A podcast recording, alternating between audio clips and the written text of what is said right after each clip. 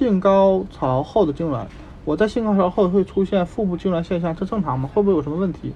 不要担心，也不要因此就放弃享受性爱。性高潮或性高潮后偶尔出现的痉挛，有时还会伴有背部疼痛，这在正常的低危妊娠过程中很常见，也不会有什么危害。痉挛可能源于生理因素，怀孕期间骨盆区正常增加的血液，性欲产生时和高潮时性器官的充血，以及高潮过后子宫收缩共同作用的结果。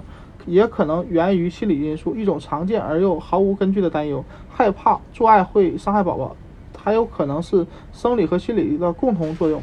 换句话说，腹部痉挛并不代表着你享受性生活的时候会伤害到宝宝。事实上，除非医生有特殊建议，否则在孕期做爱和高潮是完全安全的。如果觉得这部这种痉挛让你不舒服，可以让爱人按摩背部下方，这样不仅可以减轻痉挛症状，还能缓解引起痉挛的肌肉紧张。部分准妈妈还有可能在做爱后出现抽筋、腿部抽筋等现象。